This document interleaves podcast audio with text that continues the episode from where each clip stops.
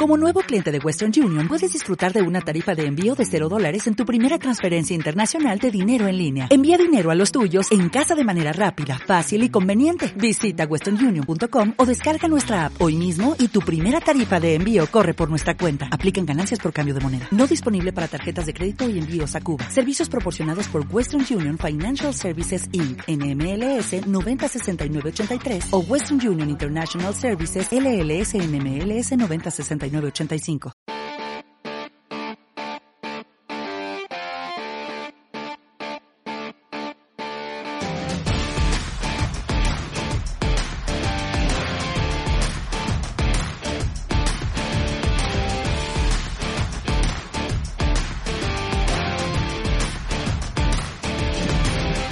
Hola a todos y bienvenidos a una nueva entrega del podcast de pasatoreléctrico.es. Con vosotros David Montero y como todas las semanas me acompaña Miguel Millán. Hola Miguel. Muy buenas David, muy buenas a todos. Bienvenidos una semana más a este podcast de Pásate Eléctrico. Hoy tenemos a un invitado muy especial y también eh, vamos a hacer un análisis de lo que es la contaminación y toda la huella de carbono que tienen las criptomonedas, más concretamente el Bitcoin, que estos últimos días hemos estado viendo como hay un poco de revuelo por redes sociales, ¿no? Con toda la salida de Tesla que ahora ya resulta que no aceptan Bitcoin, en fin. Vamos a hacer un poco ese análisis que ya comenzamos en el episodio anterior, pero bueno, ahora eh, yo, yo, lancé un reto, ¿no? De, de, a ver quién me encuentra estudios que comparen eh, las huellas de carbón y demás, y lo, lo contaremos antes, pero bueno, antes eh, de todo ello, David, ¿qué tal estas semanitas? Pues fíjate, las semanas que hemos estado un poco de vacaciones, sin vacaciones, vacaciones de podcast, Miguel, porque tanto ni tú como yo hemos parado y se me puede notar en la voz, que yo pido disculpas porque hoy no es la mejor. Eh, como veis, estoy aquí con mi particular cerveza, que si ponéis el vídeo es una jarra de cerveza llena de agua, porque tengo la voz fatal. Eh, y nada, pues semanas duras de trabajo, y, igual que tú, Miguel. Y como has dicho, vamos a desarrollar después de las noticias esa charla que empezamos hace unas semanas en, también en otro podcast, hablando sobre el Bitcoin de mano de Marcial. González, capitán renovable, y ahora vamos a hablar pues de un punto de vista porque ya hemos encontrado lo que contamina eh, por otras fuentes, así que interesante. ¿Tú qué tal, Miguel, la semanita? Pues eh, bueno, se me nota en la cara de cansado que tengo ahora mismo, para los que nos estéis viendo en vídeo, pero para los que no, pues ya os lo digo, bastante cansado, así que nada. ¿Cómo se nota, Miguel, que ya no hay estado de alarma, eh? Pero que pues, si, yo, si yo me pego todo el día aquí encerrado estudiando. en fin, bueno, vamos a comenzar ahora sí, hablando... Hijo, que tienes ojos rojos, es de las pantallas, papá, las pantallas. Bueno, dicho esto, vamos a comenzar ya con las noticias de la semana, si te parece, David. Vamos a empezar hablando del Citroën AMI, y es que ya tiene precio en España y se va a poder comprar 100% online. Este pequeño vehículo que es que yo creo que ya no es ni utilitario, o sea, es una especie de coche muy pequeño eh, que partirá en España por 7.200 euros. Obviamente entra en todo el tema del plan B y todas esas cosas. Así que nada, vamos a repasar un poquito mm, las características de este, de este vehículo es un vehículo muy, muy, muy pequeño. Cuando digo un vehículo muy pequeño, estamos hablando de un coche de 2,4 metros de largo y tan solo 1,4 de ancho. Y bueno, el radio de giro, como era de esperar, es muy pequeño, de 7,2 metros. Y para que os hagáis un poco una idea de, de, la autonomía, que es un poco lo que más interesa en cuanto a los vehículos eléctricos, tiene una batería de 6 kilovatios, bueno, perdón, el motor es de 6 kilovatios y con, con una autonomía total de 75 kilómetros, lo cual, pues oye, no está nada mal para un pequeño utilitario que vale 7.000 euros para ir por ciudad. Interesante, coche destinado 100% a esa ciudad. También para ese car sharing de Free Move del grupo, bueno, del grupo Stellantis, iba a decir PSA, del grupo Stellantis ya, y que pues es una muy buena alternativa porque es un coche pequeño, es un coche que te permite aparcar en cualquier sitio, eh, cero emisiones. Y luego es peculiar porque tiene esa apertura de puertas hacia atrás, que a mí me recuerda mucho al BMW iZ de Steve Urkel, que aunque no abre por delante, que abre por los lados, pero es una especie de, digamos, un coche muy pequeñito y que tiene particularidades, como por ejemplo que a partir de los 15 años podrás conducirlo, no hace falta tener el carnet B de conducir, y que lo puedes comprar 100% online, algo que ya pronto va a llegar a todas las marcas y a todos los coches, pues ya lo ha probado Citroën y este Citroën AMI se podrá comprar 100% online y aparte lo podrás recoger en un punto Citroën o te lo pueden llevar a casa por 200 euros, lo que tú elijas. Sí, la verdad es que tienen un montón de opciones de compra y como comentabas David, yo creo que lo este coche también para ciudad, pero está muy destinado yo creo a, pequeñas empresas de car sharing y todo eso porque es que es, que es, lo puedes aparcar donde quieras, o sea, es que literalmente es que es, que es enano, o sea, es que son 2,4 metros, es que es más pequeño que un mini. Entonces, pues nada, ya se podrá empezar a, a comprar en España a partir de esos 7.200 euros, David. Luego en, sistemas de infotenimiento pues es muy básico. A mí me recuerda un poco a los trillizos del grupo Volkswagen que tiene un display pequeño detrás del volante con la indicación y luego aparte, sí, no tiene pantalla multimedia como tal, sino que es tu móvil en la que hace de pantalla con supongo con alguna aplicación para ver los parámetros de consumo y demás.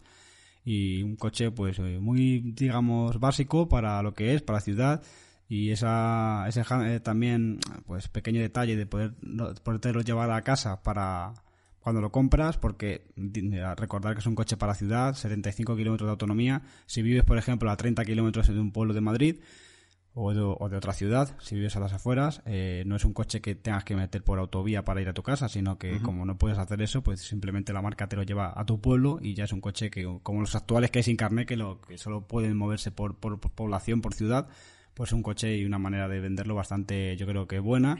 Y también, pues vamos a ver, esto yo creo que también le va a servir a, a Citroën de cara al futuro cómo se vende ese coche online, ¿no? Efectivamente, David, y para ir al huerto, este, este coche vendrá súper bien ahí en los pueblos. Bueno, para ir eh, al huerto no, no mucho, porque no, no me veo yo dentro de ese coche ahí. No, con, las azadas, las patatas. me refería a otro huerto. Ah. Bueno, vamos a pasar a hablar de, del Ionic 5, David, y es eh, uno de los primeros coches 100% eh, eléctricos, también de Hyundai, y es que, bueno, va a marcar una especie de antes y después para la marca, ¿no? Han presentado una gama entera de, de, este Ionic 5, que si quieres vamos a repasar un poco las características. Pues este mm, Ionic 5 vendrá con tres versiones principales. Una que tendrá autonomía de 384 kilómetros, que solo dará una batería de 58 kilovatios hora, que partirá alrededor de los 34.000 euros. Otra versión un poco superior que tendrá una autonomía de 480 kilómetros con una batería de 73 kilovatios hora y un motor de 220 caballos nada más que, bueno, en principio dicen desde Hyundai que en ciudad eh, alcanzaría la autonomía de 686 kilómetros, lo cual no está nada mal. Y por último, una versión, digamos, performance de este Ionic 5, que tendrá una autonomía un pelín menor, 451 kilómetros, eh, y una potencia de motor de 306 caballos. ¿Qué te parece, David, este, este pedazo coche? Pues ya sabemos que, cómo hacen los coches eléctricos Hyundai, eh, fiables, buena autonomía y sobre todo buena eficiencia, porque desde el primer Ionic con una tan solo una batería de 28 kilovatios hora y capaz de lo que era capaz de rendir ese coche y luego como hemos visto con ese Kona, pues seguramente ahora con esta nueva plataforma 100% eléctrica que estrena este Ionic 5, eh, la eGMP, seguramente se, todavía se optimice más esa autonomía en, y esa eficiencia en esta marca y sea un coche que dé mucho que hablar. El precio va a ser bastante competitivo, eh, bastante también eh, tecnológico, con una pantalla muy grande de 12 pulgadas en el interior y también lo que es muy importante eh, para poder viajar o para meter eh, eh, bastantes trastos, pues tiene una capacidad de maletero trasero de 534 litros, lo que es bastante grande, y luego pues tiene un pequeño maletero bajo el capó delantero de otros 57, que simplemente para dejar alguna maleta pequeña y cables ya tienes todo el maletero trasero para otras cosas, así que muy bien por este Ionic y veremos a ver cómo se comporta, pero de momento pinta bastante bien. Efectivamente, yo creo que va a marcar también efectivamente un antes y un después en, en Hyundai, porque a día de hoy tienen ese Kona, pero poco más. O sea, quiero decir, este Ioniq 5 100% eléctrico, toda la gama que van a sacar, yo creo que es bastante interesante. Además de diseño, tampoco es nada súper extravagante que digas tú, esto quizá al mercado más mainstream le echaría para atrás. No es un diseño normal, un coche normal. Yo lo veo bonito y creo que viene a competir eh, con el resto de fabricantes, por supuesto. Así es, también eh, contará con extras que tiene eh, los coches que están saliendo últimamente, como ser una, una toma de corriente interior, como ya hemos visto en los Honda, por ejemplo, para poder sacar ahí un enchufe. Y luego una cosa muy importante es un techo solar fotovoltaico, que es capaz de cargar la, tanto la batería de 12 voltios como los sistemas auxiliares cuando esa batería de tracción no se está utilizando. Y dice el fabricante que, por ejemplo, en el clima de Corea, es, posible recuperar hasta 1.300 kilómetros anuales gracias a él, gracias a ese techo. Pues fíjate, eso es una, una iniciativa que yo creo que es muy interesante. Al final al fabricante tampoco le cuesta excesivo eh, dinero poner esas placas solares. Y oye, eso que se lleva el, el, comprador del coche, ¿no? Ahora vamos a pasar, David, si te parece, hablar del Porsche Macan eléctrico que va a llegar dentro de dos añitos, en 2023 tendremos ya este, este sub de, de, Porsche que, bueno, lo que más me sorprende de este coche y que yo hemos pedido desde aquí es su autonomía y es que va a ser significativamente superior a la de Taycan, no sabemos cifras exactas, pero se rumorea que en torno a los 600 kilómetros, lo cual, gracias Porsche, no tengo nada más que decir, gracias Porsche. Pues es un coche que, si ya se vendía bastante bien el Taycan, este se supone que será algo más económico y ya es otro concepto de coche que puede gustar a otro tipo de, cliente, como ya es un sub, un sub no muy grande, y este Macan que ya se anunció en este podcast cuando estuvo Porsche con Benjamin March, hablamos de él y pues pronto se presentará este Macan eléctrico y semana en la que también la marca ha dicho que el próximo Cayman y el próximo Boxster serán 100% eléctricos, así que Porsche se lo está tomando muy en serio. Efectivamente, al final lo hemos comentado un montón de veces aquí en el podcast que ellos han, han, hecho, digamos, una prueba, un acto de fe con el Taycan, han dicho vamos a sacar un vehículo eléctrico a ver qué pasa con esto, y cuando de repente más de la mitad de los vehículos que se venden de Porsche son electrificados, pues eh, no les queda otra, ¿no? Al final, no solamente los, los, clientes más fieles de Porsche están optando por el Taycan, sino que también están atrayendo nuevos clientes que quieren un eléctrico pero que quizá no quieren comprarse un Tesla por el tema de calidades y tal, pues oye, tienen aquí a Porsche. Y sobre todo lo que me parece más interesante, que, que lo hemos pedido aquí alguna vez en, en, el podcast, que de cara a sacar coches más mainstream, que no sean un súper deportivo como puede ser el Taycan, coches que valgan 60, 70, 80 mil euros, o sea, mainstream, quiero decir, son, son coches caros, pero que hay mucha gente que se compra un Porsche. Pues que tuvieran más batería, ¿no? Más autonomía y esos 600 kilómetros que se rumorean, pues pueden ser muy interesantes. Y otra cosa que me resulta muy curiosa sobre este Macan es que se estima que para cuando llegue al mercado, dentro de dos años, habrá recorrido ya más de 3 millones de kilómetros en pruebas por todo el mundo, lo cual nos indica que en el momento en el que Porsche diga yo voy a sacar este Macan va a ser mi apuesta fuerte, esto es todo lo que puedo ofrecer al mercado, será un coche que esté muy preparado, que esté muy pulido, que tengan todos los detalles eh, perfectamente corregidos, cualquier defecto lo, lo, podrán corregir, vaya, es que 3 millones de kilómetros es una auténtica barbaridad y luego por supuesto tendrá también el sistema de carga de 800 voltios a 700, o sea, 270 kilovatios de potencia, lo cual es una auténtica barbaridad y este coche yo creo que, que viene a competir, por supuesto, con, con, los más tope de gama de Tesla y de otras, de otras marcas. Pues muy importante eso, Miguel, porque fíjate, eso, después de recorrer esos kilómetros, ya te garantiza que cuando ese Porsche llega a tus, a tus manos va a estar probado, más que probado, no va a tener esos típicos fallos de software que pueden tener los vehículos nuevos, porque ya van a estar pulidos, porque ya se ha probado antes, no va a tener esos típicos fallos que tienen los coches nuevos de software que a veces no, no cargan, a veces no arranca el motor, pues bueno, pues esas pequeñas cosas ya se han pulido por software antes, porque cuando ya te entregan a ti el coche, el vehículo ha recorrido 3 millones de kilómetros. Por lo tanto, yo creo que hay un acierto de Porsche. Y bueno, esa producción empezará en 2022 y llegará al mercado en 2023. Así que veremos si se puede reservar antes o cómo será el plan de compra de este coche, pero ya está aquí el Macan eléctrico. Efectivamente, y acompañando al Macan eléctrico viene también la primera ley contra el cambio climático de este nuestro querido país. David, cuéntanos cómo va a cambiar el, digamos, el día a día de, de nuestros eh, compatriotas esta ley de, cambio climático. Cuéntanos. Bueno, pues es una ley que se aprobó en el Congreso y al final pues ha dejado cosas como siempre. Pues, depende de qué partido político pues lo se haga eco de la noticia, unos votan en contra y curiosamente la, el titular era se aprueba la ley del cambio climático con los votos en contra de Vox, creo que era otro partido más y más país ¿quién lo diría, no? Un, un partido de derechas y otro de izquierdas votando en contra de esta ley de cambio.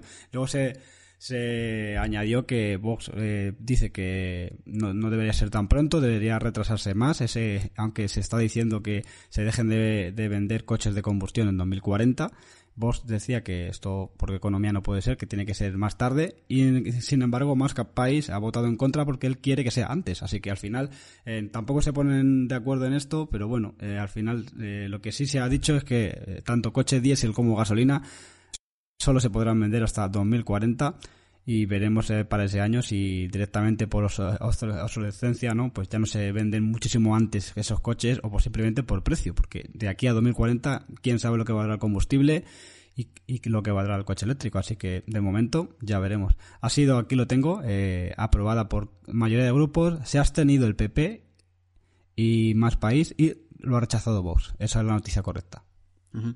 No sé, yo creo que es una ley que, mm, que quizás se queda, a ver, corta no, pero pero, por ejemplo, en cuanto a, mm, a mix energético, por ejemplo, el, el, objetivo es que para 2030 el 74% de la generación energética sea de origen renovable. Estamos hablando de que a día de hoy prácticamente la mitad ya es renovable. Eh, contando con la nuclear, prácticamente un 80% es de energía... Igual alguien me mata, pero de energía limpia, entre comillas.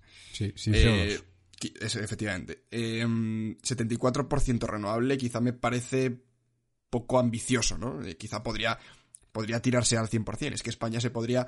Actualmente estamos en un 40-50, depende, sí, de, depende de, la, semana, efectivamente. efectivamente. Eh, bueno, de hecho, en la cuenta de Red Eléctrica Española, tú, David, la suele retuitear de vez en cuando de los datos energéticos de esta semana y tiene unos, unas infografías, unos gráficos muy chulos de, pues esto es eólico, esto es de eh, hidráulica, en fin, está muy bien. Y ojo, esta semana pasada lo que está subiendo, también porque hace mejor tiempo, esa eh, fotovoltaica ha subido bastante, convirtiéndose en la tercera renovable ya, después de la hidráulica y, la eólica.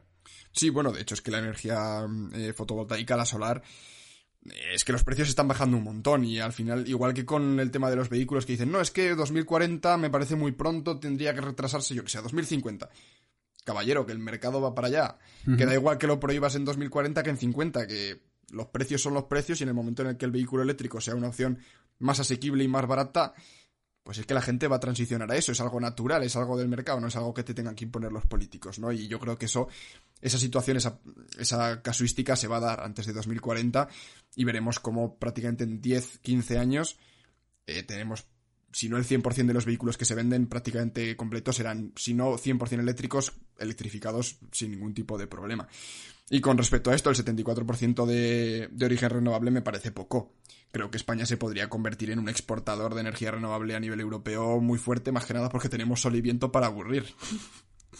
Vemos a ver si esa fotovoltaica viene en mayor medida y también esos planes de la eólica, de esa eólica marina, que tan difícil no va a ser de instalarla, pero que supondría con esa, sobre todo la flotante, eh, pues va a tener bastante energía limpia en, nuestro país. También esta ley viene de la mano de, ya sabemos que también está, es que esta semana ha habido muchas noticias, Miguel. Se ha, el Ayuntamiento de Madrid ha abolido Madrid Central, pero a la vez se ha aprobado esta ley de cambio climático, por lo tanto da igual que lo, que, lo quites, porque al final eh, todas las ciudades que tengan más de 50.000 habitantes podrán poner restricciones al tráfico Así que veremos a ver. Y también viene de la mano de esa ley nueva de en las ciudades, de, según la DGT ahora, pues esa ley de que no se puede circular a más de 30 kilómetros por hora. Pues ahí tenemos esas nuevas normativas que habrá que tener en cuenta para que no les pongan una multa. Así que nada, David, por mi parte, hasta aquí las noticias de esta semana. No sé si quieres comentar alguna cosilla más. Pues nada más, la semana que viene hablaremos de Mercedes EQA, eh, que se ha presentado hoy a la prensa y una un pequeño restyling de la autonomía del Mini que ha aumentado un poquito y poco más. Así que la semana que viene hablaremos de ese Mercedes. Y antes de, que, de ir con ese blockchain, ¿no? con las emisiones del Bitcoin, eh, Miguel, te quería comentar lo que, la noticia que ha salido esta semana, porque como sabéis, Elon Musk pues, dijo que se podía pagar su, su Tesla en, en Bitcoin y ahora ha dicho que ya no, porque contaminan demasiado en la generación. Y te leo el titular de la noticia. Elon Musk anuncia que Tesla detiene el pago en Bitcoin y la criptomoneda se desploma, caída de hasta un 16%. Esto eh, hay una guerra total en Twitter porque después de esto gente que invierte en Bitcoin de toda la vida han venido a decir que, se, que Elon Musk debería estar en la cárcel por especulador, porque esto no se puede hacer. Ya recordemos que hubo eh, problemas con, en la bolsa cuando lo hacía fluctuar con sus declaraciones, así que eh, fijaos qué importante es la opinión de, alguien tan importante en el mundo como Elon Musk, que cualquier cosa que ponga o diga influye en, el mercado de valores, así que cuidado porque no sé hasta qué punto, Miguel, ¿tú cómo, cómo qué opinas antes de ir con la noticia eh, sobre esto? ¿Puede tener eh, medidas penales? Lo, lo, que influye aquí Elon Musk. A ver, por, por poder no conozco la legislación estadounidense, no conozco la legislación internacional al respecto, pero vaya, considero que el tío debería tener una responsabilidad de decir, oye, igual lo que yo sé decir, o sea, igual lo que yo diga tiene un efecto a nivel bursátil muy importante, igual hay gente que gana y pierde dinero y igual tendría que ser un poco responsable con respecto a sus declaraciones. Dicho lo cual, que él diga voy a comprar el Dogecoin o que voy a poner el Dogecoin en la luna y que luego haya gente que lo compre, pues eso es la el comprarlo es la responsabilidad y la decisión de la gente que pone su dinero ahí. No se le puede culpar a Elon Musk de, de, manipular los mercados financieros cuando la decisión de comprar y de meter el dinero es individual de cada persona. Si metes dinero en algo y lo pierdes por haberle hecho caso a otra persona o a los comentarios de otra persona, pues lo siento mucho, pero la decisión la has tomado tú, no, no te ha puesto nadie una pistola en la cabeza para que compres algo. Entonces, pues bueno, es un poco el debate de, de, cuánta responsabilidad tiene Elon Musk, ¿no? Yo sí que considero que tiene una responsabilidad moral que tendría que ser más responsable con respecto a los comentarios que pone, porque tiene muchísimos forofos y muchísimos fans que van a hacer lo que él diga, en plan, no, yo voy a comprar Bitcoin y la gente compra Bitcoin sin ningún tipo de criterio, pues porque lo ha dicho Elon Musk. Entonces, siendo que eso está ahí, pues igual debería tener un poco de responsabilidad. Dicho lo cual, no creo que sea tonto y yo creo que todos los movimientos que ha hecho, eh, tanto anunciar Bitcoin como ahora decir que no, eh, tienen unos sentidos que veremos en los próximos meses, ¿no? Ahora está hablando de que va a aceptar otras criptomonedas como métodos de pago que sean más eficientes que Bitcoin. En fin, no lo sé, lo veremos. Pero, si quieres, David, yo me, me posiciono pues sí, aún así no le ha importado mucho lo que hablen de él porque se le ha visto esta semana ir en, por Nueva York en un Cybertruck, así que él tan contento. y vamos con, lo importante. Pero yo hay veces que me lo imagino en su casa, porque el tío tiene un poco de naturaleza troll, entonces yo me lo imagino en su casa diciendo, ah, voy a poner esto que es muy gracioso, sin yo creo ser consciente de las consecuencias que esos tweets tienen, ¿no? Al final, la gente con altas capacidades como puede ser Elon Musk y tal, pues en cuanto a habilidades sociales y inteligencia emocional, pues igual no tienen tanta como, como una persona que no tiene altas capacidades, ¿no? Entonces, eh, bueno, son genios incomprendidos, ¿no? Pero bueno, vamos a, mm, a, ver un poquito el revuelo que se ha marcado estos días con todo el tema de la contaminación de, del Bitcoin y de las blockchains y las criptomonedas y demás. Aconsejamos a los oyentes, Miguel, antes de que empieces, a que si, aparte que lo, que lo escuchen en podcast, si pueden ir a ver esta parte en YouTube porque vas a poner imágenes, ¿no? Vas a compartir las imágenes del estudio. Efectivamente, sí, si no, de todas maneras, eh, tengo pendiente escribir un hilo en Twitter, os lo dejamos eh, enlazado si, si nos estáis escuchando en otra plataforma de podcast. Eh, pero bueno, dicho lo cual, hemos visto como en las últimas semanas ha habido un montón de revuelo con el tema de la contaminación del Bitcoin, concretamente del Bitcoin. Em, y hemos visto, pues eso, como Tesla dejaba de aceptar el pago del Bitcoin con la excusa de que de que contamina mucho. Como dato curioso, el vuelo de Elon Musk para grabar el Saturday Night Live, que estuvo, bueno, que es un show americano, el vuelo que hizo contaminó más que todas las transacciones que se han hecho durante estos últimos meses para comprar bitcoins, o sea, Teslas con bitcoins, que creo que se han comprado como 10 o 12 Teslas con bitcoin. Eh, dato curioso, ¿no? Eh, pero bueno, en fin, vamos a mm, intentar poner en contexto un poco eh, la contaminación de Bitcoin. Bitcoin sí contamina. Eh, a ver, el título es un poco clickbait. El Bitcoin sí contamina, pero me apetecería poner en contexto eh, la contaminación y si realmente es algo para escandalizarnos o en cambio no es para tanto. Así que, bueno, David, si quieres empezamos.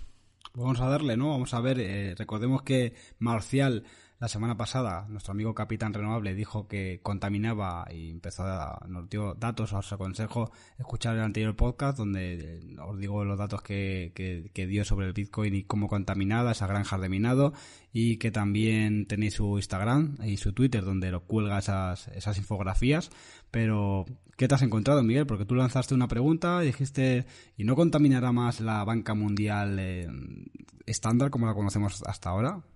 Efectivamente, David, pues se han hecho mm, varios estudios a lo largo de estos últimos años que yo desconocía, la verdad. Al final me he puesto a investigar sobre esto porque dije, oye, mm, vamos a ver qué hay aquí, ¿no? Igual no hay que caer en, los populismos baratos, decir, no, contamina mucho, dejad de usarlo, vamos a ver qué pasa detrás y si realmente eh, es tanto como parece. Yo quiero que quede claro la postura de cómo veo yo el Bitcoin y cómo voy a intentar defender eh, su poca contaminación, ¿no? Al final Bitcoin mm, yo lo veo no como un método de pago, no como una moneda como podría ser el euro, eh, tú pagas con tu visa, sino como una reserva de valor como podría ser el oro.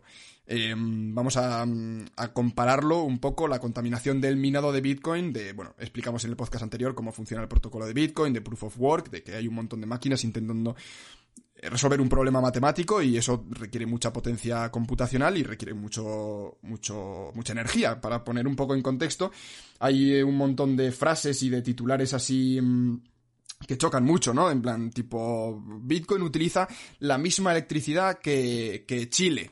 Eh, durante todo un año, ¿no? Es, que, claro, contamina, lo, utiliza la misma energía que, que todo un país, o, o, tiene la misma, una transacción en Bitcoin, tiene la misma huella de carbono que 700.000 transacciones con la red de Visa, ¿no? De Visa Mastercard que usamos todos para pagar en el día a día. Pero hay que tener en cuenta que Bitcoin pues efectivamente no es un método de pago, es una reserva de valor. Y para poner un poco en contexto esto, voy a presentar una serie de datos, eh, presentar pantalla no, presentar una ventana. Os voy a presentar aquí esto. ¿Se ve? Si se ve David. Vale, perfecto. Aquí hemos elaborado una, una, pequeña tablita en la cual, bueno, tenemos el, el uso de energía y las eh, toneladas de CO2 producidas por eh, todo lo que viene relacionado con el tema del oro, de la reserva de oro. Tenemos que, por ejemplo, la extracción de oro tiene un uso de energía, esto todo en términos anualizados eh, a lo largo de todo el año, de 85 teravatios hora de, de, energía. No es lo mismo energía que electricidad, vamos a hablar en términos de energía. Eh, y luego produce 35 millones de toneladas de CO2. A esto hay que sumarle todo, toda la contaminación industrial que supone el acuñado del oro, ¿no? Porque digamos que la extracción es eh, sacar el, oro en pepitas de oro, pero luego eso tú lo tienes que transformar en lingotes, lo tienes que transformar en, en anillos, bueno, en fin, lo que tú quieras, como quieras almacenar el oro, ¿no? Pues eso eh, consume 140 teravatios hora de energía y el reciclado de oro, 41 eh, teravatios hora. Vamos a hablar todo en, en, teravatios porque es un poco la cifra que se maneja, ¿no? Luego tenemos, por ejemplo, en términos ya no tanto de oro, sino de, de, sistema monetario que usamos a día a día, ¿no? El papel, el euro y demás, los sistemas bancarios, pues eh, digamos la impresión de, moneda eh, consume, consume 15 teravatios hora eh, anuales y lo que viene siendo toda la infraestructura financiera que utilizamos a día de hoy, los bancos, las oficinas, los servidores de, que utilizan los, la, bueno, la red de Visa, por ejemplo, todo lo que viene a ser los cajeros automáticos, en fin, toda la infraestructura bancaria internacional que tenemos a día de hoy, consume una media de 700 teravatios hora. ¿Cuánto consume el Bitcoin? 113. 113 teravatios hora, lo cual, no voy a negarlo, es mucho, es una cantidad de energía muy elevada, pero es prácticamente menos de la mitad. Aquí podemos ver en un gráfico eh, comparado, eh, bueno, el, eh, la energía eh, es esta negra, esta, estas barritas negras es la energía consumida y vemos cómo es menos de la mitad de la energía que consume el procesado y la extracción de oro y, y todo lo que conlleva a la industria del oro, ¿no? Entonces, al final el debate está en ¿Se va a empezar a utilizar Bitcoin como, como reserva de valor o no? Eh, estamos viendo que ya está empezando a tomar ese, ese sentido. Entonces, pues bueno. Eh, luego otra cosa que me gustaría comentar, David, es que eh, ha habido mucho debate en, en Twitter sobre que al final la mayoría de granjas de bitcoins están en China y allí utilizan mucho el carbón, eh, contamina un montón la energía que se produce para minar los bitcoins. Y hemos encontrado un estudio hecho por el Deutsche Bank que afirma que el 78% de la electricidad que utiliza Bitcoin viene de energías renovables. Eh, he de decir que he visto estudios que sitúan esta cifra en torno al 40 y 60% también. Entonces, pues bueno, vamos a poner que la mitad de la energía que utiliza Bitcoin es de energías renovables. Entonces, bueno, yo creo que mm, al final esto es algo que también interesa a los mineros de Bitcoin. Pensemos que la electricidad es muy cara y al final para ellos comprar placas solares y, y utilizar energía renovable para, para alimentar todos los, los grandes centros de minado, pues eh, es que les sale más rentable que utilizar energía, por ejemplo, como el carbón o la, o la nuclear, ¿no? Entonces aquí estamos viendo, por ejemplo, que prácticamente el 78% eh, de, del minado de Bitcoin es renovable. Así que no sé, David, ¿qué opinas de esto? Pues la verdad que datos que sorprenden, que seguramente la gente no lo conocería y sobre todo también para que los oyentes lo tengan en valor. Eh, en la primera tabla que has puesto, eh, di por favor le, la, el total de la banca, los millones de, de, toneladas de CO2 que hace en un año y lo que hace el Bitcoin, porque aquí está la gran diferencia en datos, ¿no? Efectivamente, todo lo que viene a ser el sistema financiero internacional eh, consume, bueno, produce, se, produce 400 millones de toneladas de CO2 al año y Bitcoin 70. O sea, estamos hablando de que uh -huh. Contamina prácticamente 5 o 6 veces más eh, todo lo que viene a ser el sistema financiero tradicional que Bitcoin. Y, bueno, di David. Y esto hablando de Bitcoin, porque hay monedas, otras criptomonedas que contaminarán un poco más y sobre todo también otras que, va, que hay nuevas que hay un poco menos, porque también eh, ha salido el debate en Twitter de que hay nuevas criptomonedas que te garantizan que su minado es 100% renovable. Así que esto tenderá como siempre, como todo, a, a emitir todavía menos, ¿no? No sé los bancos que también están poniendo pues en sus oficinas, en sus centrales, esos eh, paneles fotovoltaicos, pero al final eh, tanta oficina en ciudad en barrio y, transacciones, eso no hay como quitar energía de ahí. Así que yo creo que tiene más eh, maneras de hacerse renovable una criptomoneda que un banco al uso, ¿no? Efectivamente, y si me permites, David, me gustaría hacer una última comparación, y es que, para que os hagáis una idea, 400 millones de toneladas de CO2 las redes tradicionales, 70 millones el Bitcoin, y diréis, bueno, pero es que las redes tradicionales mueven muchísimo más dinero, mueven un volumen de dinero que es bueno, un montón mayor, normal que contaminen más. Pues para que os hagáis una idea, la red de Visa, que es la que usamos todos a día de hoy para pagar, mueve un volumen diario de, dinero de 30 billones de dólares. 30 billones son 30 mil millones eh, españoles, digamos, ¿no? No billones de millones de millones, sino 30 mil millones de dólares diarios mueve la red de Visa. ¿Cuánto mueve la red de Bitcoin? Os estaréis preguntando. Pues una tercera parte, 10 mil millones. O sea, tan solo una tercera parte menos. Es decir, Visa tiene tres veces más de, de, volumen de transacciones, pero contamina cinco veces más que el Bitcoin. Es decir, que lo que viene a ser Bitcoin, que es probablemente la criptomoneda menos eficiente que existe dentro del sector del blockchain, es la menos eficiente, pero es muchísimo más eficiente en términos energéticos que la red de Visa, que es la que utilizamos todos a día de hoy para pagar. Luego ya cada uno que saque sus propias conclusiones. Hay, como comentabas David, eh, otras criptomonedas que sí que se utilizarán eh, para pagar de forma diaria, porque tú no vas a pagar un capuchino con, con Bitcoin, porque no tiene ningún sentido. Hemos hablado que Bitcoin al final es un oro digital, es una reserva de valor.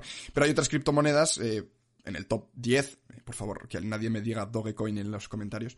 Eh, pero hay, otras criptomonedas serias que, que, utilizan otros protocolos, como puede ser Proof of Stake. Si a alguien le interesa, pues me puede preguntar por Twitter. Pero, pero que no tienen prácticamente huella de carbono, porque tú puedes validar transacciones con una Raspberry Pi, para que no sepa, para quien no sepa lo que es, son pequeños ordenadores muy pequeñitos que prácticamente los puedes alimentar con un, con un USB. Entonces eso no tiene prácticamente huella de carbono y mueven billones de dólares también de transacciones al día, ¿no? Entonces, esto es el futuro y como comentabas antes, David, tiene muchísimas más probabilidades de, convertirse en un sistema financiero renovable eh, el sector del blockchain que instituciones financieras enormes llenas de burocracia y que para tomar una decisión tardan años. Pues ha quedado yo creo bastante claro. espero que llegue a, a oídos o alguien conocido de Elon Musk y, le haga recapacitar sobre su, su noticia de que se deje de comprar Tesla con Bitcoin, porque yo creo que no se ha informado lo suficiente o, ha visto que hay críticas por ahí y antes de alzar más la voz directamente se ha quitado, se ha echado a un lado, pero para que veáis ¿no? que al final eh, todo con datos y, y analizando todo mejor, pues a, lo mejor no, queda, no es tan, tan contaminante pagar un coche con Bitcoin, aunque no es la, la manera más normal de pagar un coche, como bien has dicho, es una reserva de valor, no es un método de pago, pero al final no es tan contaminante como si a lo mejor compras ese coche en un cheque o, o, sacas el dinero o en, una tarjeta, ¿no? Sí, sí, al final, eh, es que si, si, nos ponemos a hablar de cifras de contaminaciones, una búsqueda en Google contamina 4 kilos de CO2 o algo así, o sea, era una auténtica burrada lo que contamina una búsqueda en Google. ¿Cuántas búsquedas de Google hacemos a diario? Miles. Entonces, quiero decir, mm, hay que poner un poco en contexto. Y yo, sin lugar a dudas, si os tenéis que quedar con una cifra, Visa, la red de Visa que usamos todos los días, mueve tres veces más que Bitcoin, pero contamina cinco veces más ahí lo dejo. Esa es mi, reflexión final. Yo me quedo con eso. Em, sí que es cierto que Bitcoin contamina, obviamente, pero es que cualquier actividad económica que hagamos contamina. Y luego, pues ya tiene todas las ventajas, pues bueno, que eso ya es debatible de la descentralización y, otro tipo de ventajas, ¿no? Pues yo creo que ha quedado bastante claro. Sobre todo, eh, nos gustaría que pusierais en comentarios, tanto en Twitter como en cualquier plataforma de podcast que nos estéis escuchando, qué os ha parecido esta noticia o si habéis analizado vosotros algo más, habéis encontrado otro dato, pero sobre todo eh, que las cosas no son a, veces como nos las pintan, ¿no? Que veamos una noticia, bueno, es que ahí lo más ha dicho que esto contamina mucho, pues ya es verdad, ya no hay que comprarlo, bueno, hay que analizar todo bien y al final, eh, analizando como has hecho Miguel, buscando esos, esos datos de, la banca mundial, hemos visto que tampoco es tan malo, ¿no? De como pensábamos que era este, este Bitcoin, sí que eh, si vimos esas eh, imágenes, esos vídeos de minado con, con un montón de, naves con ordenadores encendidos, puedes decir, madre mía, esto no, no hay quien lo sostenga, esto es insostenible, tanto, tanto ordenador tirando de red. Pero es que como el otro no lo vemos, Miguel, ¿no? Bueno, pero, pero nadie se queja cuando salen fotos de los servidores de Google. no, pero quiero decir, son, son naves diez veces más grandes que las que suponen el minado de Bitcoin. Pero como Google lo usamos a diario, pues no, Google, pues a tope con Google. O sea, quiero decir que, a veces, no, pero que a veces caemos en, la trampa de, juzgar algo que no conocemos mucho sin, no, es que, mira, contamina lo mismo que Chile, consume lo mismo que Chile. Y es como, vale, consume lo mismo que Chile, es cierto, no lo voy a negar. O sea, los datos de consumo están ahí y eso es innegable. Pero vamos a ponerlo en contexto. O sea, no puedes comparar peras con manzanas, comparemos peras con peras. Pues yo creo que ha quedado bastante claro, lo dicho, eh, ponernos en comentarios vuestra opinión y hasta aquí nuestro análisis hoy. Hemos tenido bastante, bastante actualidad, ¿no? Con esas noticias y ahora, pues este tema tan interesante de, la, las emisiones de, del blockchain. Yo creo que eh, a mucha gente le sonaba chino eso antes de escucharlo en el podcast y seguramente, por lo menos esperemos que, que hayáis eh, entendido un poco más qué son las criptomonedas. Sí, a ver, yo no, no espero cambiar la, la, mentalidad de nadie con respecto a esto, solamente quería, queríamos que, que, que os replantearéis un poco, ¿no? El, decir, bueno, es que no hay que quedarse con el titular, vamos a ver qué hay detrás, ¿no? Y, que todo, o sea, toda noticia tiene más que un titular, que al final hay que investigar, hay que ver los datos. Oye, igual los datos que os he dado, pues resulta que mañana sale otro estudio y están mal, y hay otro estudio que es mejor y, resulta que Bitcoin es, vamos, la catástrofe internacional. Pero bueno, estos son los datos que yo he podido encontrar humildemente. Si alguien, si alguien encuentra otro estudio, joder, que me lo pase porque, porque me, apetece aprender y, ver un poco cuál, cuáles los puntos negativos de todo esto, ¿no? Esto es como la ciencia, ¿no? Al final los científicos, hay alguien que descubre una cosa o, eh, saca un paper, eh, viene otro, lo lee y dice esto no puede ser así porque esto es así, reinventa todo lo que ha hecho el otro y, al final pues eh, nunca está... La verdad absoluta no existe en, esto, Miguel. Muy difícil. Efectivamente. Pues nada, David, hasta aquí un poco mi, mi turra de, de la sección blockchain de la semana. Y, nada, ahora vamos a dar paso a la entrevista que tenemos a un invitado muy, muy especial. Pues entrevista muy especial con, Rubén Báez, que ha escrito un artículo muy interesante. Eh, eh, él vive en Extremadura y ha escrito un artículo muy interesante sobre algo que, se oye mucho en las últimas eh, semanas también, que es esa eh, la capacidad de España de tener una mina propia de litio, ¿no? Lo más importante para el coche eléctrico junto con las tierras raras, ¿no? No hay coche eléctrico sin litio y al final, con la tecnología actual, pues tener litio en tu país te garantiza puestos de trabajo, eh, tener esa industria automovilística en nuestro país y sobre ello pues escribió un artículo Rubén Báez en El Salto Diario y no es solo todo lo que reluce, Miguel, sobre todo en el litio, y nos va a contar eh, si es viable esa mina de litio en Cáceres, porque son dos las que se podrían hacer en la provincia de Cáceres, eh, si daría puestos de trabajo en nuestro país y sobre todo si vale para luego eh, extrapolarlo al coche eléctrico o para hacer alguna batería, alguna fábrica de baterías. De todo nos va a hablar Rubén Baez y ya os hago un poco de spoiler de que eh, os, vayáis olvidando un poco del litio en España, ¿no? Efectivamente, David, nada es lo que parece, así que nada, vamos a, ir con esa pedazo de entrevista de la semana. Esta semana en la entrevista de Pásate a lo eléctrico tenemos a, Rubén Baez, eh, una persona que pues ha hecho un artículo bastante interesante sobre algo que hemos oído hablar seguramente, que es ese, ese litio que hay en, en España, concretamente en Extremadura, ¿Cuánto litio habrá? Eh, ¿Esto es verdad? Pues para arrojar un poco más de luz, ya que ha hecho un excelente artículo para un diario llamado El Salto, tenemos a Rubén que nos va a contar todo eso, pero bueno, primeramente, hola Rubén, ¿qué tal? Hola, muy buenas David, muy bien. Encantado, de estar aquí Encantado igualmente que estés aquí para explicarnos, pero bueno, antes para que los oyentes te conozcan, eh, ¿quién es Rubén Baez y sobre todo cómo ha llegado a hacer este artículo sobre el litio y qué función desempeñas? Eh, ¿Tu profesión, tu profesión es periodista? No, en principio no tengo que ver con el mundo del periodismo. Yo soy arquitecto técnico de profesión Soy una persona que estoy interesado por los temas medioambientales desde hace tiempo y sobre todo el tema fundamental que me atrae es eh, el porqué del boom de la minería en Extremadura. Eh, estamos afectados en la zona donde vivo por varios proyectos, futuros proyectos mineros y bueno, pues lo que queremos saber un poco es de dónde viene toda esta todo este motivo. Y el motivo no es otro que que pues toda la, el New Green Deal que ha hecho que la Comisión Europea pues empiece a decirle a todos los países de la Unión Europea que intenten coger todos los recursos posibles que tengan que ver con las tecnologías que tiene, que tenemos ahora en un futuro, como son pues materiales del tipo férrico, cobre, eh, oro y luego aparte pues todos los que tienen que ver con, la, con las baterías, como el litio, el cobalto, etcétera, todo ese tipo de materiales.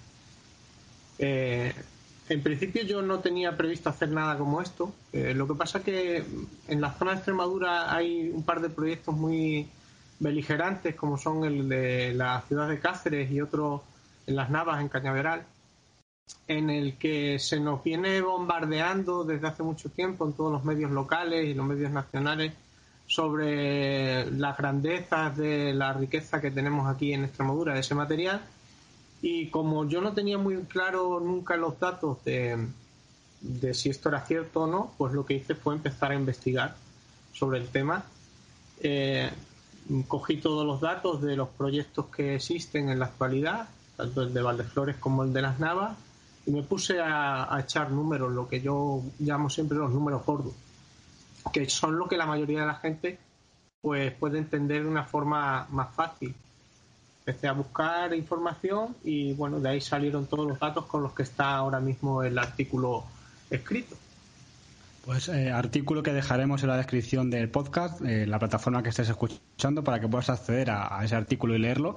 Y para avanzar un poco más en, este artículo que has escrito sobre la mina de litio que hay en Extremadura, exactamente dónde está esa mina y, vamos a explicar a, los oyentes qué es una mina de litio, por si, por si acaso no lo saben, cómo es y cómo funciona una mina de litio. Bueno, pues eh, ahora mismo existen en Extremadura dos proyectos eh, que están más avanzados. Seguramente eh, haya más en, un futuro, porque claro, el litio es un material que desempeña una, labor fundamental, sobre todo en la electrificación de los vehículos. Y, y ahora mismo, desde hace unos años, del año 2016, hay una empresa que está desarrollando un proyecto justo al lado de la ciudad de Cáceres al lado del Santuario de la Montaña, que es una montañita que hay justo al lado de la ciudad monumental, que además es patrimonio de la humanidad, y que eh, ya existía en aquel entonces allí una mina pequeña de estaño que estaba desarrollada como se hacían las minas en la antigüedad, que eran eh, con galerías. Hacían túneles buscando un filón de un material y se extraía el filón, pues después se sacaba el material y el material pues se trataba con una serie de químicos para terminar de lavarlo y que saliera lo que era el estaño. Eh, normalmente este tipo, el, litio, este tipo de material aparece en rocas, aquí en, España por lo menos lo que se ha encontrado aparece en rocas eh, que son las pegmatitas, que son unas rocas que son parecidas o muy de la familia de los granitos. Y sobre todo en la mica. Todos estudiamos en el colegio que el granito está formado por cuartos, patinica, pues la mica de estas pegmatitas eh, hay litio, pero lo hay en una concentración muy pequeña, no es como una pepita de oro. Estamos hablando de que a lo mejor hay una cantidad de, en una roca de un 0,6%, una cosa mm, muy pequeña. Para que sea factible, pues entonces estas empresas plantean unas minas que no son las minas tradicionales, son minas a cielo abierto, las que hemos visto a lo mejor en sitios como en Sudáfrica, en, Australia eh, o, en, o en Argentina para conseguir materiales como el cobre. Incluso aquí en España hay algunas, como las minas de aquí, sin, sin irnos muy lejos, la mina de Monesterio, de Agua Blanca, y más, las que son más famosas pues son las minas de Huelva, las minas que hay de cobre en la zona de Huelva, que, están desde hace más de un siglo eh, excavándose y eh, son paisajes que dan paisajes completamente arruinados, paisajes lunares y son cráteres eh, que se van cavando con a base de explosivos. cada día, cada dos días se hace una explosión y se sacan pues toneladas de material.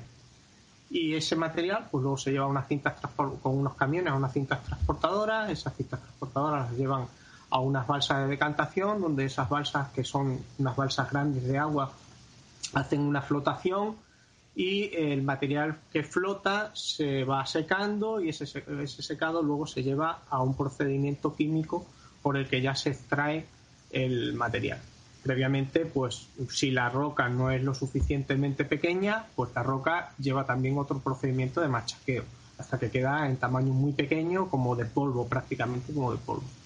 Mm, y, bueno, pues eso qué supone? Supone que hay una, una gran, eh, un gran movimiento de tierra para conseguir una pequeña cantidad de material utilizando además reactivos que son químicos, que son reactivos que luego al final pues terminan normalmente pues en la naturaleza, terminan en balsas, balsas de lodos tóxicos como la que todo el mundo recordará que, reventó en Aznalcóllar hace unos años, 18 o 20 años, y que hizo que hubiera un desastre natural. Mientras que esa balsa mm, funciona bien y no tiene problemas, pues al fin y al cabo es un depósito que está al aire libre y que no tiene ningún problema más allá de la estética y de los problemas derivados del medio ambiente, de los animales que puedan entrar, beber o tal.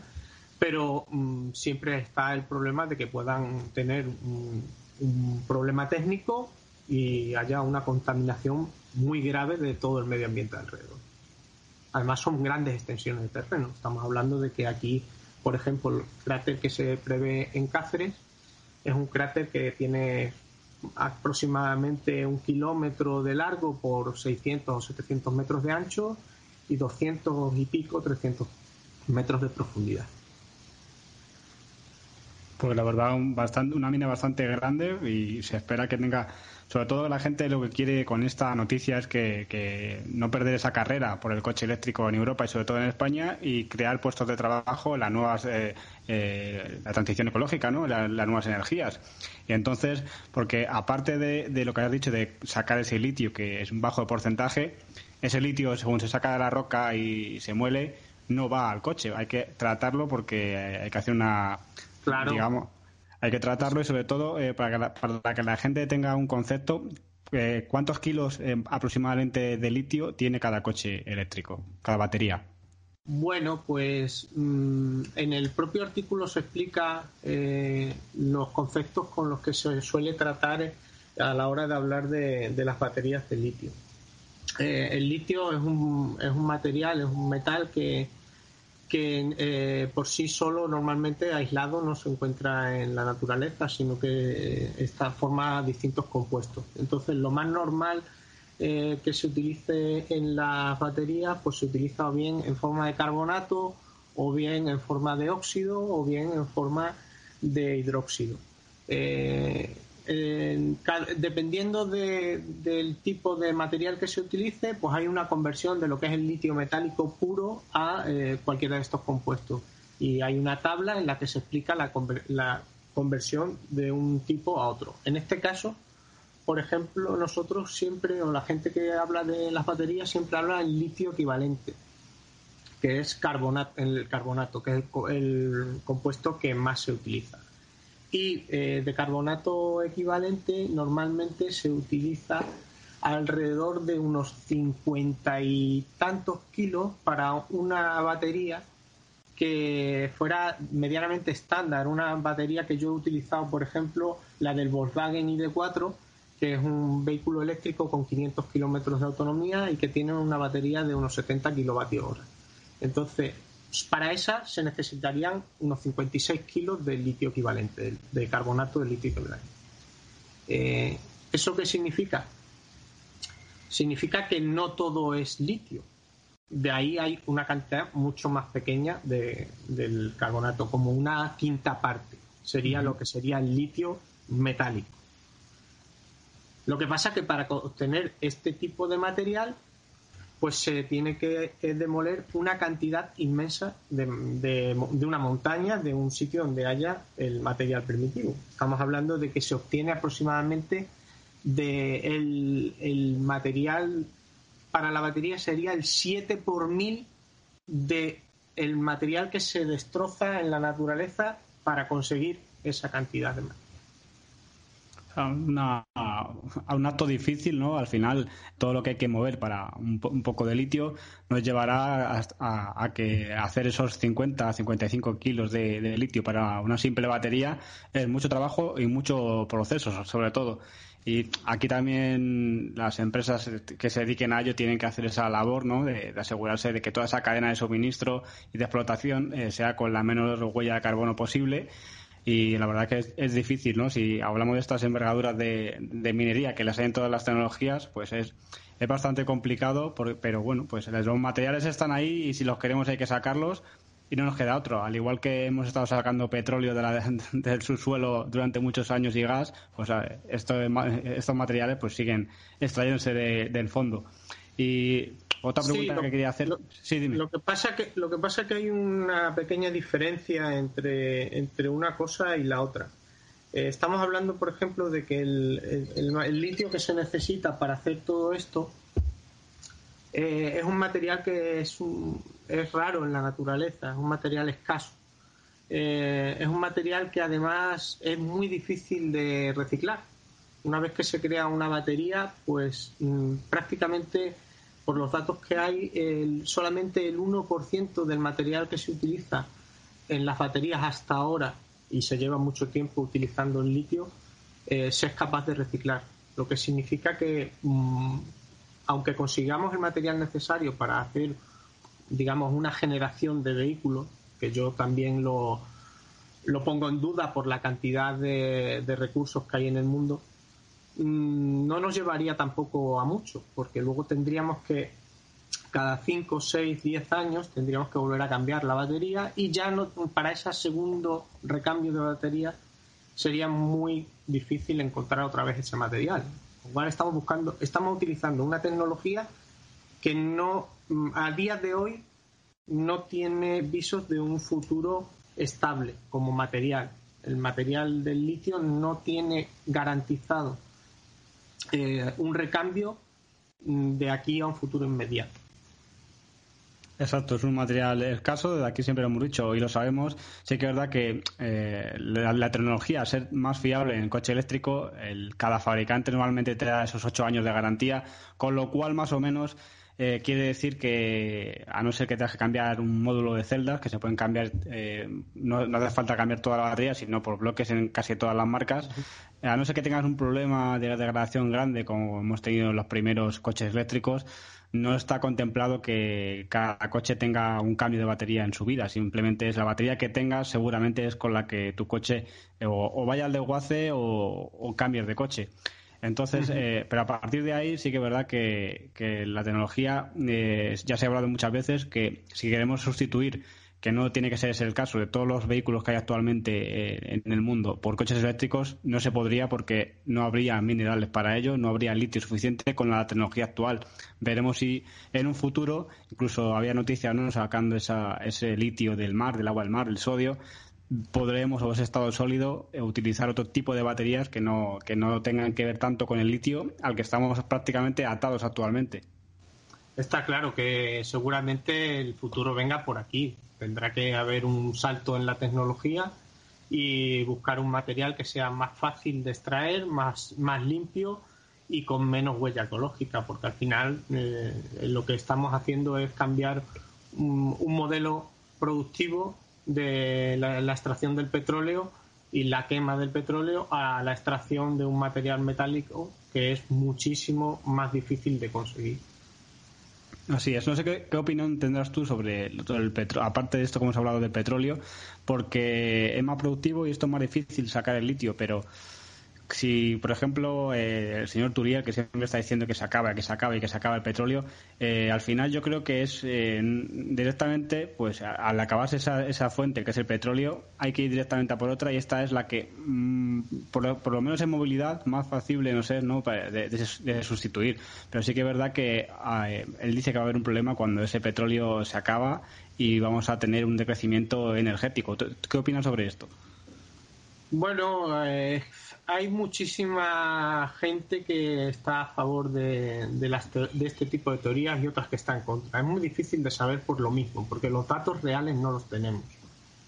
Entonces, el problema es que, que parece ser, por los datos que él dice, por ejemplo, la última vez que estuvo en el Senado hace algo más de una semana, que todas las empresas del petróleo se están desde hace años desinvirtiendo en su, en su negocio.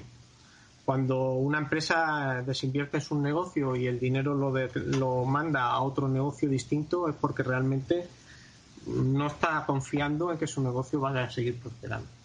Eh, cada vez es más complicado encontrar yacimientos por muchos motivos.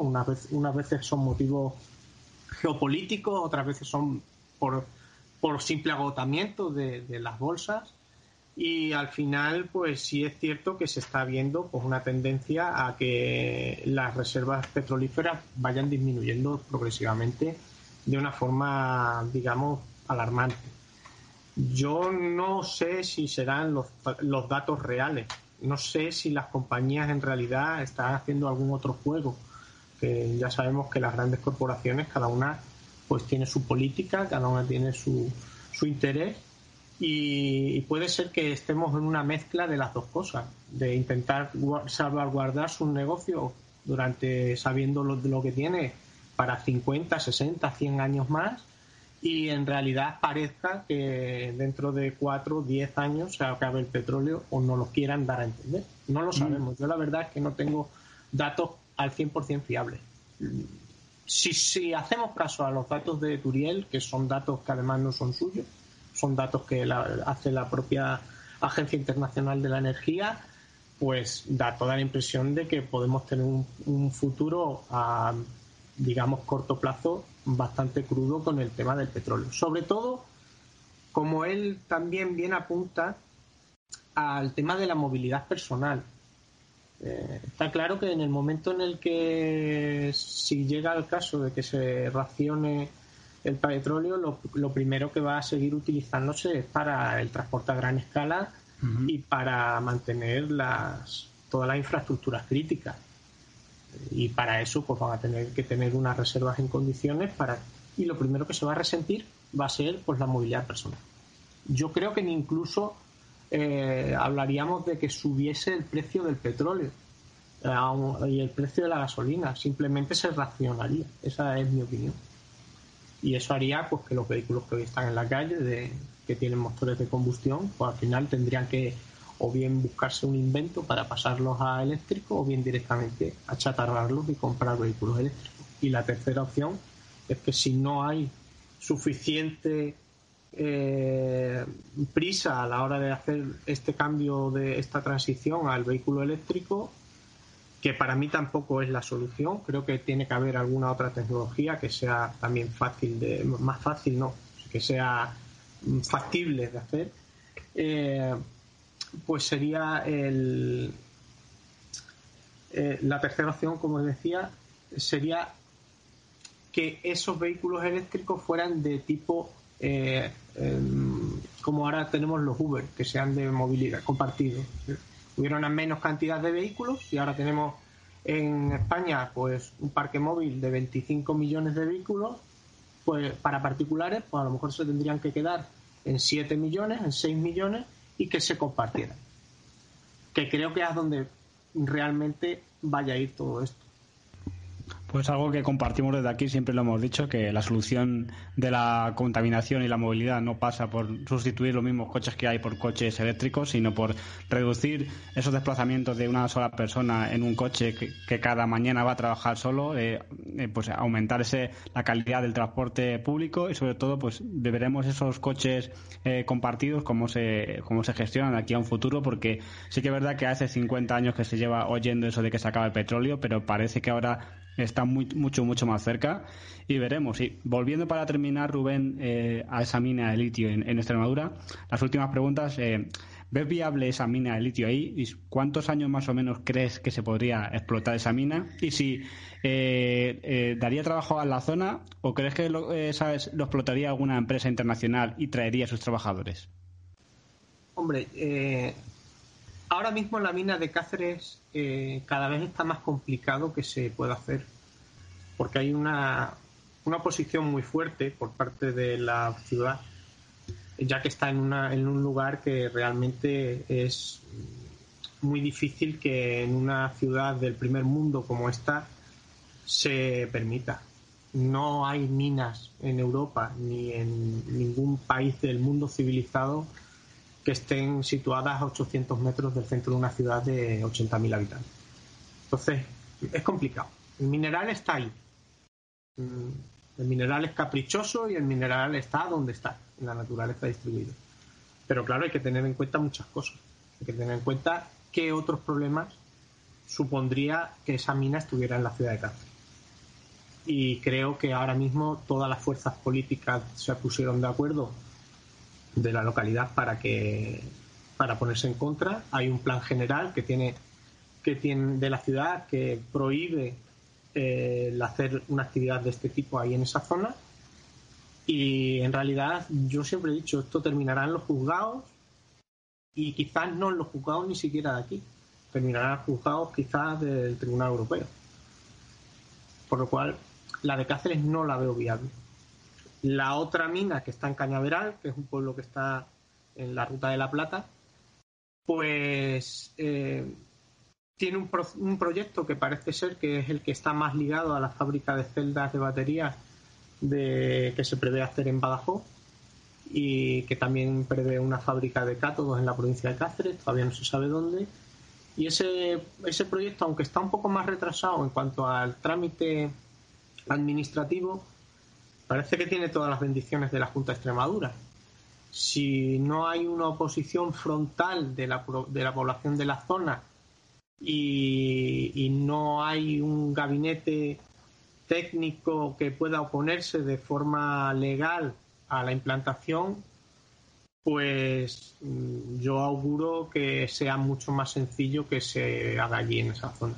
Es una mina que además también está situada en una antigua mina de estaño, eh, en una zona que es un monte eh, comunitario, que, es un encinar también, una dehesa boyal, un encinar bastante importante, y que afecta a siete, ocho municipios.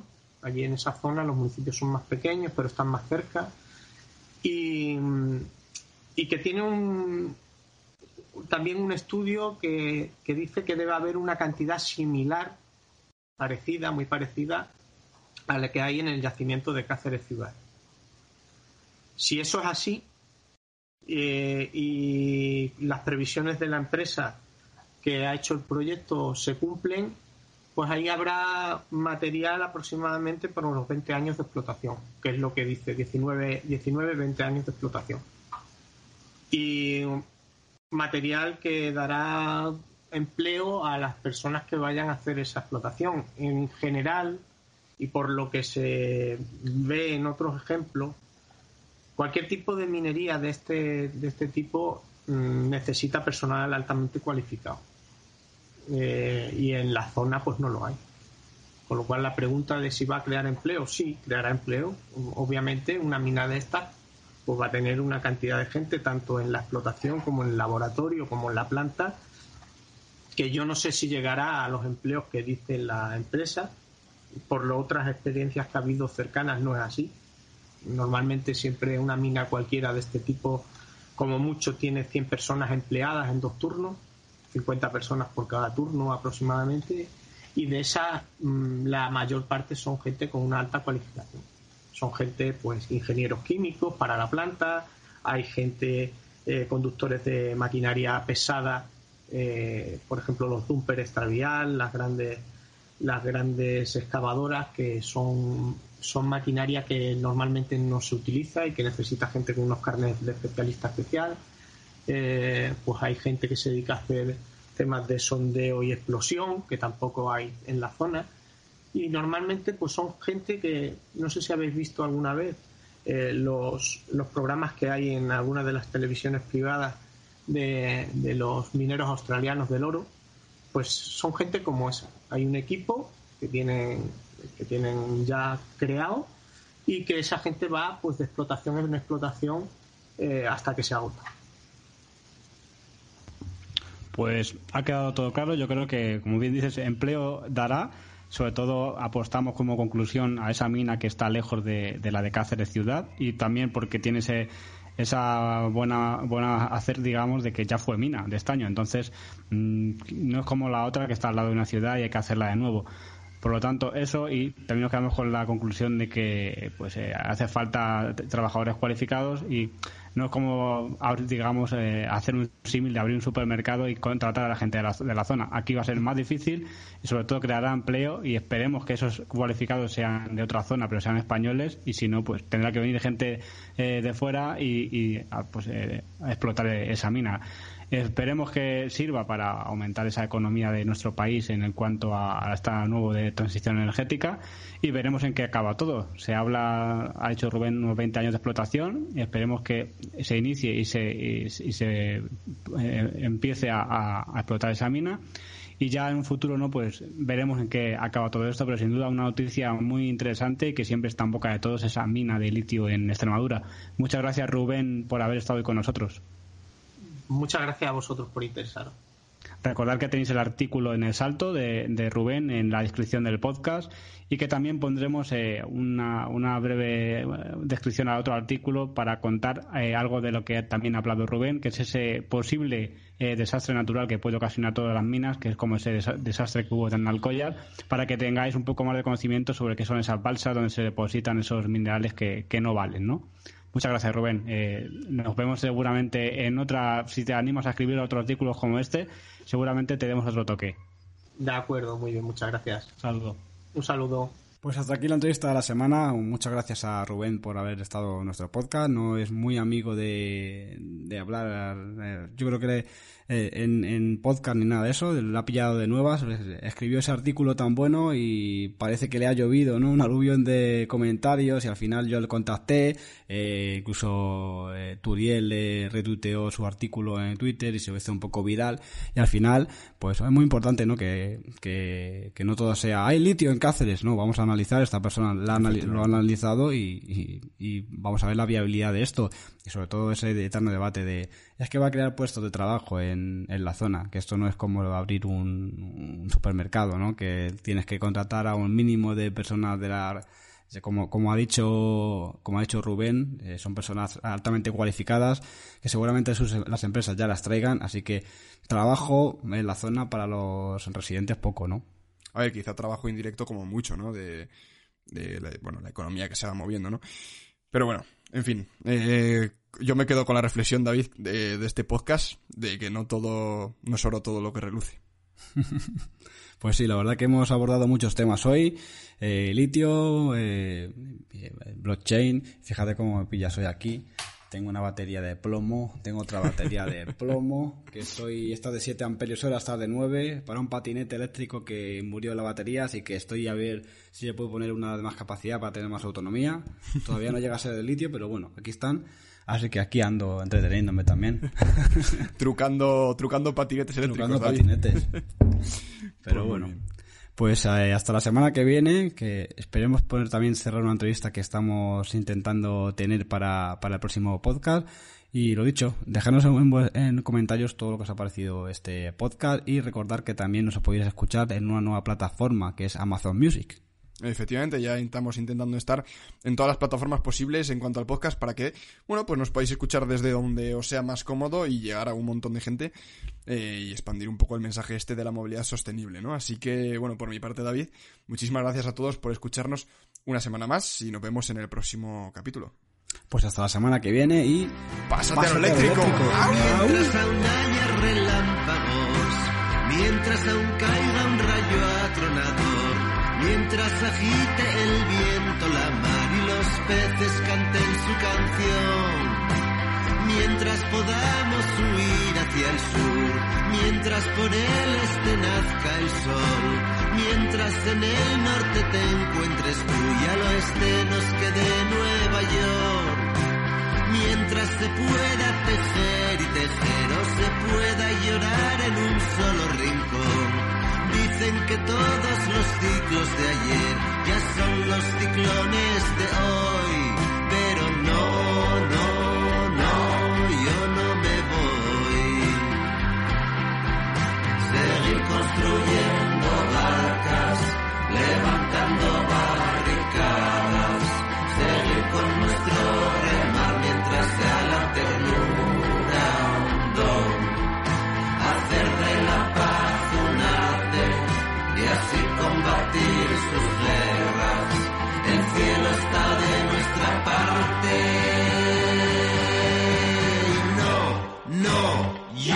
No me voy